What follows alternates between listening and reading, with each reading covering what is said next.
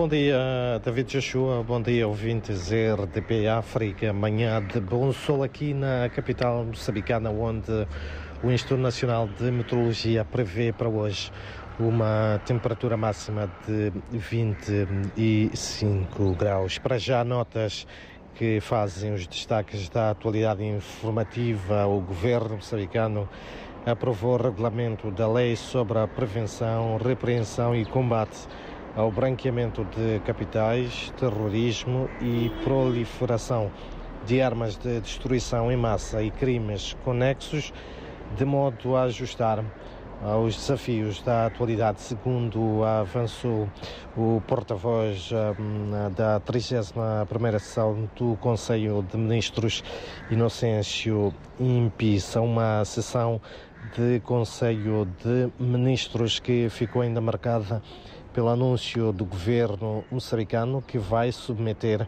ao Parlamento uma proposta de lei que aprova o regime de abastecimento de público, abastecimento público de água e saneamento. Também hoje o chefe de Estado moçambicano Felipe News confere posse no seu gabinete o novo ministro do Interior. Trata-se de Pascoal Ronda, que substitui no cargo Arsênia Massinga, cujas razões da sua exoneração não foram reveladas.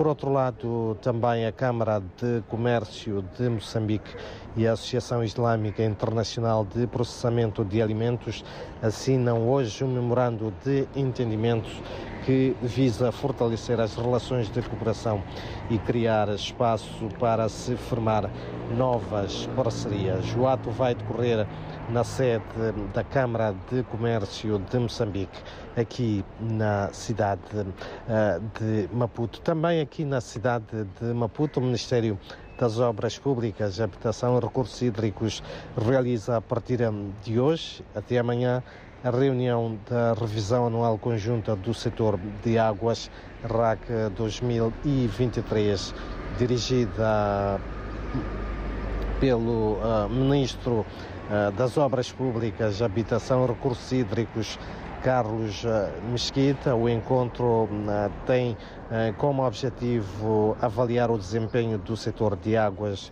do ano anterior, tendo em conta os indicadores do quadro de avaliação, bem como o desempenho dos parceiros no apoio programático e nos compromissos de financiamento às ações de abastecimento de água e saneamento, assim como as de gestão de recursos hídricos. E mesmo para uh, terminar, é também de destacar que a Associação para o Desenvolvimento Juvenil Candelo em parceria com a Universidade Pedagógica de Maputo, promovem hoje um webinar sobre a educação inclusiva em Moçambique e subordinado ao tema Diagnóstico das dimensões de necessidades educativas especiais, deficiência e da proteção da criança, escolas e comunidades. São então estas algumas uh, das principais notas que marcam os destaques da atualidade informativa uh, neste uh, dia. Recordo, David, Joshua e ouvintes, que a temperatura máxima prevista para a cidade das Acácias, como é também conhecida a cidade de Maputo, é de 25 graus.